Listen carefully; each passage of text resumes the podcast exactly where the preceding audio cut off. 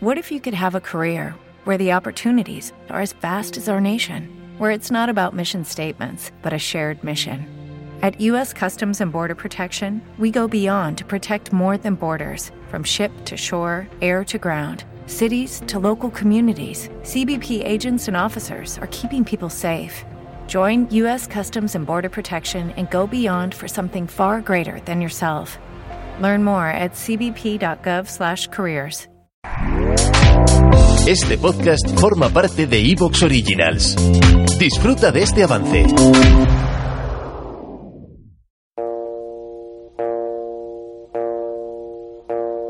A young cowboy named Billy Joe grew restless on the farm. A boy filled with wanderlust who really meant no harm. He changed his clothes and shined his boots and combed his dark hair down.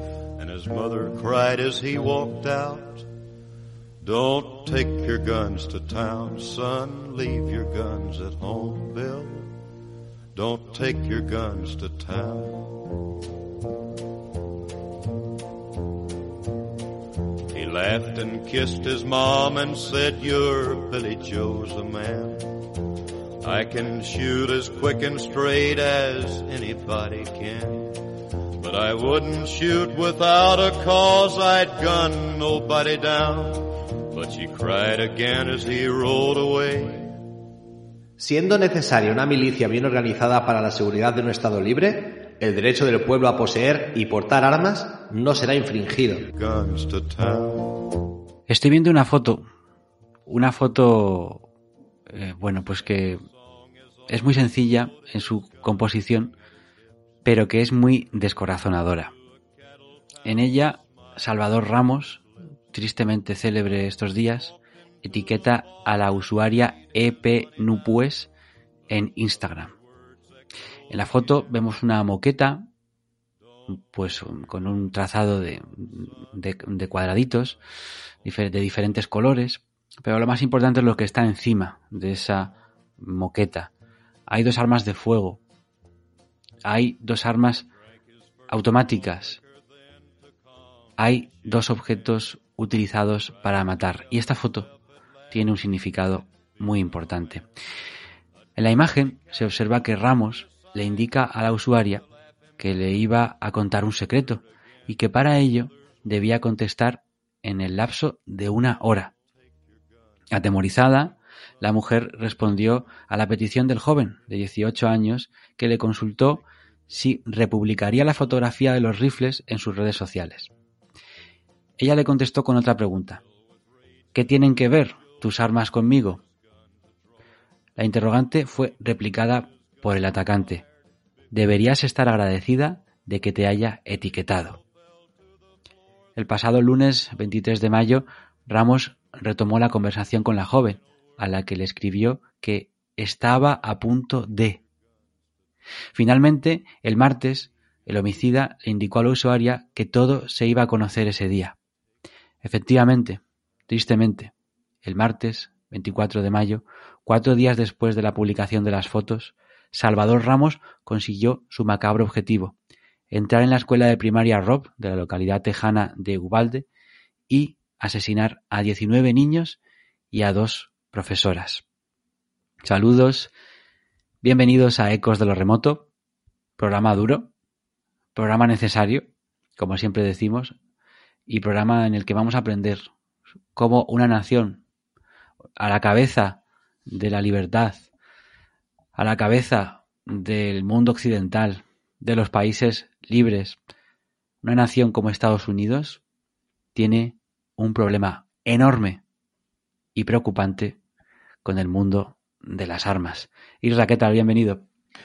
Pues bien hallado, como siempre, Álvaro. Eh, la verdad que un tema controvertido, un tema complicado, un tema de, un tema difícil y un tema, pues del que, bueno, pues eh, quiero sobre todo, pues que, que los que nos escuchan al otro lado sepan que en este caso especialmente no vamos a querer polemizar sobre el asunto, es decir, queremos básicamente analizar eh, las claves eh, de, este suceso, ¿no? Y que tristemente es un, uno de los, uh, uno más de esos sucesos que eh, que casi transcurren de manera periódica en los Estados Unidos de América. Y casi, mira, parafraseando y cambiando la frase de Dickens que todos conocéis, pues a lo mejor Estados Unidos es el, el mejor lugar del mundo, pero el peor lugar del mundo, ¿no? Si te parece, Álvaro, vamos a iniciar esto para que, para que bueno, pues eh, que, todos eh, vean que este programa es especialmente serio con, el, con lo que se trata, porque así debe de ser. Pues vamos a, a dar unas cifras para que el que está al otro lado entienda de lo que estamos hablando, entienda que lo que está sucediendo en el país de las barras y estrellas es, es, una, es una auténtica epidemia. Pues sí, ahora que hablamos tanto de epidemias y de pandemias, desde luego que esto es un problema endémico en Estados Unidos y muy característico de Estados Unidos, con la historia de los Estados Unidos, con esa independencia eh, que se gestó de, de, la principal, del principal país del cual se convierte en colonia del Reino Unido, con esas guerras internas, con esas guerras civiles, con esa esclavitud y esos problemas en el sur también con el mundo de los esclavos, esas milicias organizadas. Lo que Isra ha leído al principio del programa es ni más ni menos que la segunda enmienda, de la cual hoy por supuesto que vamos a hablar y vamos a sacar a pasear en más de una ocasión. Y habla de que siendo necesaria una milicia bien organizada para la seguridad de un Estado libre, estamos hablando de finales del siglo XVIII, el pueblo pues tiene derecho a poseer armas y a. Claro, esto es una ley arcaica. ¿Por qué sigue presente hoy en día? Además, vamos a entrevistar a una persona que está allí. Un profesor de universidad, Andrew Chestnut, que está en Virginia y que desde allí, desde su punto de vista académico, sosegado y creo que bastante coherente, nos va a explicar alguien nacido en Estados Unidos la controversia de las armas.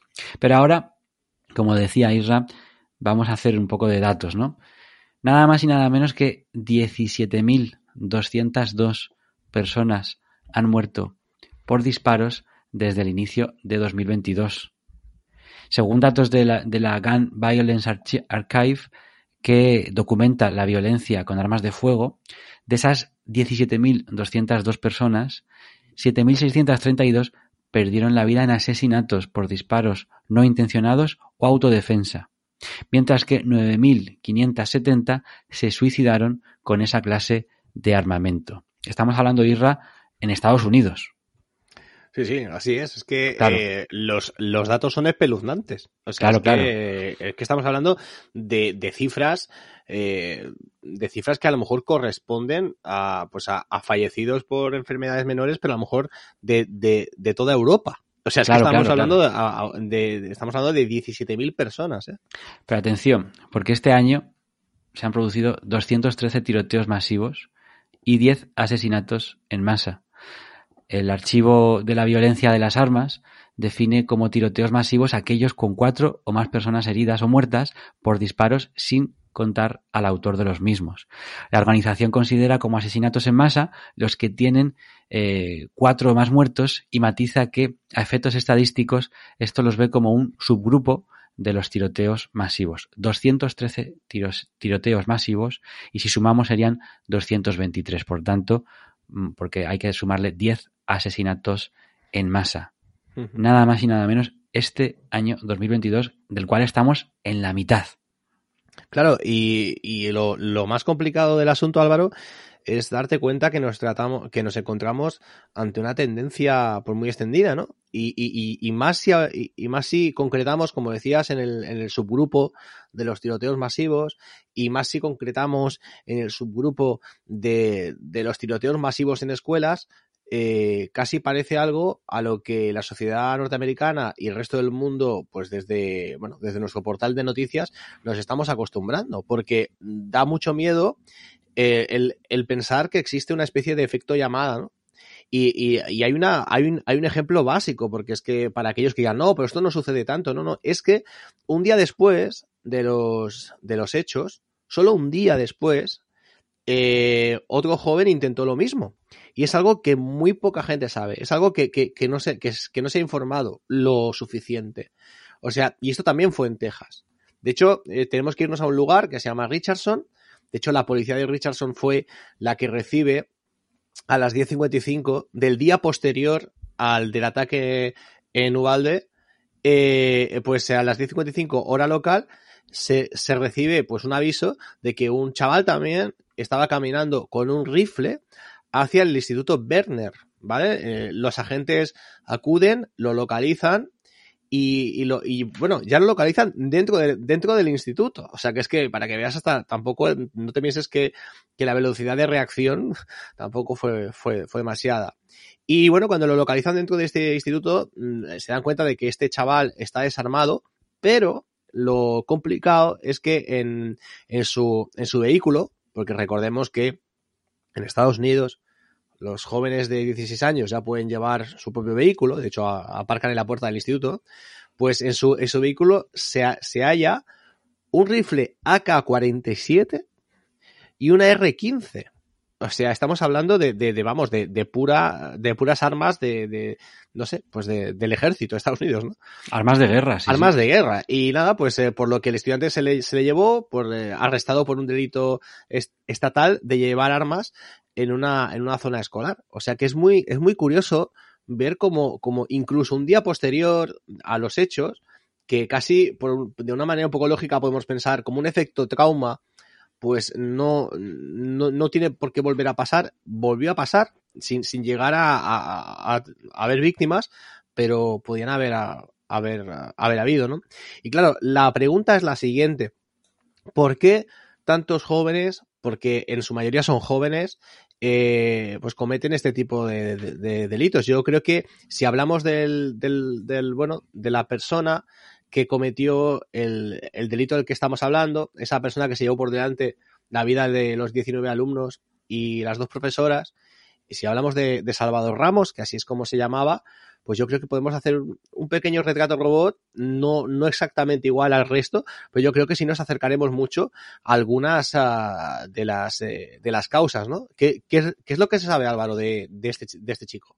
Pues vamos a ver eh, algo sobre su... ¿Te está gustando lo que escuchas? Este podcast forma parte de Evox Originals y puedes escucharlo completo y gratis desde la aplicación de Evox. Instálala desde tu store y suscríbete a él para no perderte ningún episodio.